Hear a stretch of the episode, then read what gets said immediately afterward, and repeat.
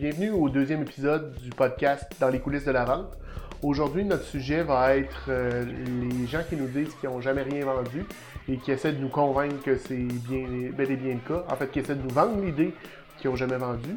Euh, et euh, le deuxième sujet, c'est au niveau des, des Objectives Smart. Donc, qu'est-ce que c'est et comment on fait pour, pour les, les fixer. Bonne écoute! Sujet dont je veux parler, c'est euh, les gens qui nous disent qu'ils sont euh, nuls en vente. On a tous déjà croisé du monde comme ça, qui veulent te convaincre, qui n'ont jamais rien vendu, euh, qui te donnent des arguments, qui te disent pourquoi est-ce qu'ils sont pas bons. en fait, ils essaient de te vendre l'idée qu'ils savent pas vendre. C'est un peu paradoxal, mais bon. Écoute, c'est une breaking news, mais tout le monde vend. Puis tout le monde vend tout le temps. on vend tout un peu la même chose. Peu importe dans quel domaine, on vend toute la même chose. On vend une idée. que ce soit l'idée que tu achètes le produit, le service que je vends euh, dans, un, dans un cadre professionnel, euh, vendre l'idée à tes parents d'emprunter l'auto pour un samedi soir, euh, vendre l'idée à ton boss d'avoir une augmentation, vendre l'idée d'avoir un chien. je peux vous dire, j'ai déjà fait un peu ce, travail-là. Tant que, quand j'étais plus jeune que en tant qu'adulte, quand j'ai vendu l'idée à ma blonde de d'avoir un chien. Euh, il y a eu aussi, ben justement, l'idée de vendre à ma blonde, de devenir ma blonde, ça a été, euh, ça a été une, technique de vente. Puis bon, on pourrait continuer pendant des années, comme je l'ai dit, on vend tout le temps.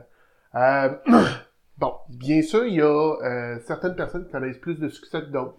mais tu sais, c'est un peu comme dire, moi je suis pas un bon acteur, puis je ferai pas, j'irai pas sur scène ou je ferai rien parce que je suis pas aussi bon que Robert De Niro ou John Malkovich.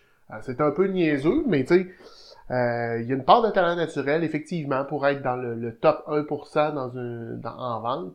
Euh, oui, ça prend un certain naturel, mais euh, il y a quand même besoin, il y a quand même une possibilité de se pratiquer, d'améliorer nos compétences.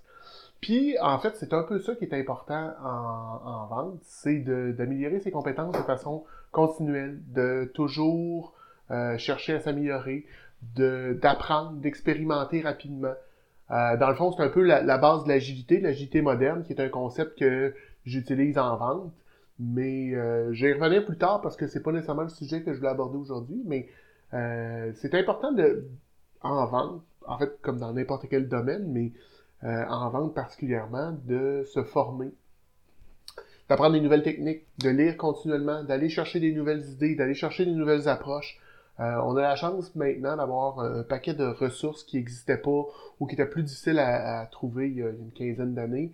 Euh, on peut penser aux podcasts comme, celui-ci, euh, les livres qui sont en ligne ou facilement disponibles, même si c'est quelque chose d'un peu moins traditionnel. Amazon est là pour nous dépanner. il y a aussi tout ce qui est disponible via YouTube qui, permet d'avoir accès à des formations, à des, à des conférences intéressantes. Euh, mais revenir un petit peu euh, sur, pourquoi je, mets beaucoup d'emphase sur apprendre, ben faut apprendre de ses erreurs, faut faut mettre en place l'amélioration continue, faut essayer des nouvelles choses en vente, faut toujours chercher à euh, amener plus de valeur à ses clients. Puis bon, euh, c'est un post que j'ai fait sur, LinkedIn pour lequel j'ai eu quand même pas mal de, réactions. Tu sais, j'ai un Michel Bibot qui me dit mes enfants m'ont vendu trois hamsters avec promesse de s'en occuper. Euh, puis bon, euh, Michel s'est retrouvé à s'occuper de trois hamsters. Euh, suite à ça, j'ai Nicolas qui me dit Je t'affligerai pas mon, pitch, même s'il est dans la vente depuis 12 ans, il, a, il, se considère pas comme vendeur. Puis Nicolas amène un point qui est super intéressant. Euh, j'ai toujours vendu ce que je voulais vendre, ce que j'achèterais moi-même.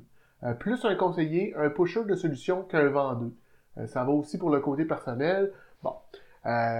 puis je pense que c'est quelque chose d'important ici de souligner. la vente a souvent une connotation négative. Où est-ce qu'on on, on, pense vendeur, on pense gens en vente, puis on voit beaucoup le, le, vendeur de chars usagés avec le qui vendrait sa mère pour, pour de l'argent. Euh, alors que maintenant, ce que les gens recherchent, c'est beaucoup plus une vente empathique, une vente éthique, euh, focusée sur trouver la bonne solution pour le problème du client, euh, d'être aligné avec la solution. Sais, j'ai déjà, j'ai déjà été approché personnellement pour par une compagnie qui vend du, du tabac. je peux vous dire que je suis pas allé parce que, écoute, je suis anti-fumeur, anti-cigarette. Euh, ça fait pas partie de mes valeurs. J'aurais pas pu vendre ça. J'aurais été, en bon français, fauné. Puis, je pense que pour, euh, pour connaître du succès en vente, il faut pas que tu sois fauné. Il faut que tu sois authentique. En fait, c'est vrai dans, plusieurs facettes euh, de la vente, mais de la, de la vie en tant que telle. Euh, l'authenticité, présentement, c'est quelque chose qui est très important. Les gens recherchent ça. Et sans authenticité, ben, notre, notre bullshit meter vient, vient assez vite prendre le dessus, puis on se rend compte que c'est pas, euh, pas aligné. Donc, euh, faut qu'il y ait un alignement entre le produit-service, ce qu'on désire et euh, ce que le client, ce que le client recherche. On pourrait continuer à parler longtemps, mais ce que je veux apporter là-dessus, c'est l'importance pour quelqu'un en vente de se former. Puis, comme dans n'importe quel sujet, c'est pas pas nécessaire de devenir de classe mondiale, mais c'est de chercher à s'améliorer continuellement, de prendre un premier pas, de, de, de faire un, premier mouvement, de mettre une première nouvelle chose en pratique, euh, d'aller chercher des nouveaux outils, donc de constamment s'améliorer. Ça vous tente d'en jaser? Ben faites-moi signe, puis on prendra un café ensemble. Deuxième sujet dont je veux parler aujourd'hui, c'est euh, les objectifs. On a déjà euh, glissé un mot sur, euh, sur les KPI. Là, les Key Performance Indicators, c'est quelque chose avec lequel je travaille régulièrement, puis j'espère que chacun de vous, que vous travaillez avec ça aussi. Mais en plus des KPI, il y a aussi des, les objectifs. Il faut qu'on qu'on on se fixe des objectifs dans une entreprise. En fait, dans n'importe quelle sphère de notre vie, il faut se fixer des objectifs. Et euh, une façon de le faire, c'est en utilisant la technique SMART. Mais euh, c'est bien beau d'en parler. C'est quoi un, objectif SMART?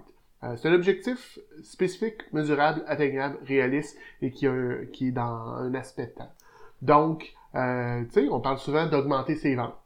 Est-ce que c'est spécifique? Pas tant que ça, parce que je veux augmenter mes ventes, je les augmente de 50 cents.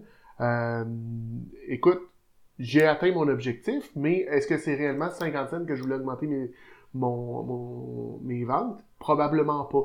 Donc, il euh, faudrait peut-être se mettre un objectif plus spécifique, augmenter ses ventes de X%, augmenter ses ventes de X dollars, donc pour savoir si on a atteint notre objectif. Suite à ça, ben c'est euh, est-ce que l'objectif est mesurable? Mettre un objectif de vente par jour, par exemple, euh, ou un objectif encore là, c'est spécifique, mesurable. Est-ce que euh, un objectif de vente, ben oui, ça rencontre ça. Est-ce que c'est atteignable? Et c'est souvent là qu'on se casse les dents. Euh, on, vise euh, trop haut ou on fait ce qu'on appelle en du sandbagging, puis on met l'objectif très très bas. donc, c'est pas nécessairement l'idéal. Il faut vraiment trouver un objectif qui est pas facile à atteindre, mais qui est quand même qui est quand même atteignable, donc qui représente un certain défi. sais un peu comme dans euh, Boucle d'or et euh, avec le, gruau des ours, là, quand elle dit, tu il faut pas que le gruau soit trop chaud, faut pas que le gruau soit trop froid, faut que le gruau soit juste parfait, ben c'est un peu ça qu'on doit viser avec, euh, avec ça. finalement, ben finalement, l'autre point, c'est réaliste. est-ce que, sais, est-ce que ça fait du sens? Est-ce que, moi, dire, je vais bâtir une fusée euh, pour atteindre la Lune, bon, ben, c'est spécifique, c'est mesurable.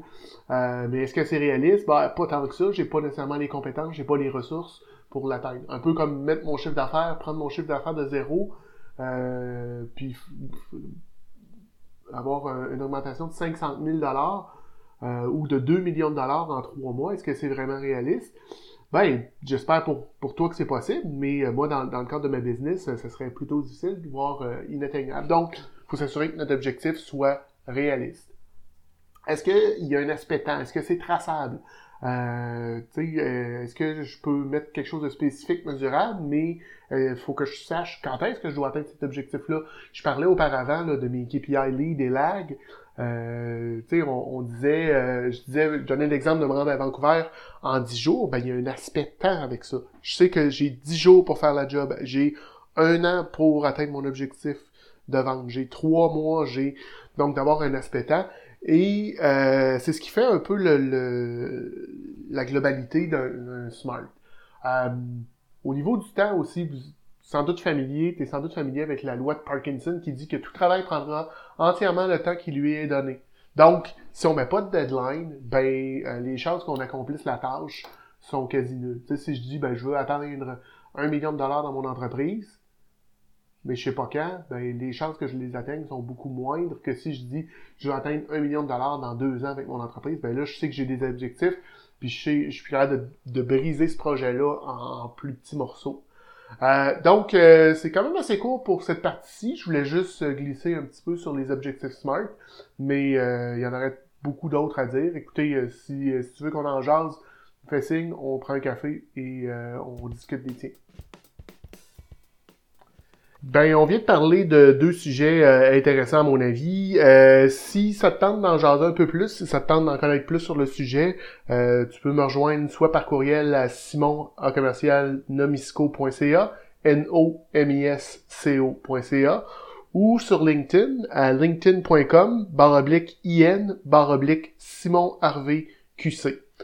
J'espère que vous allez passer une belle semaine, puis on se reparle bientôt. Bye.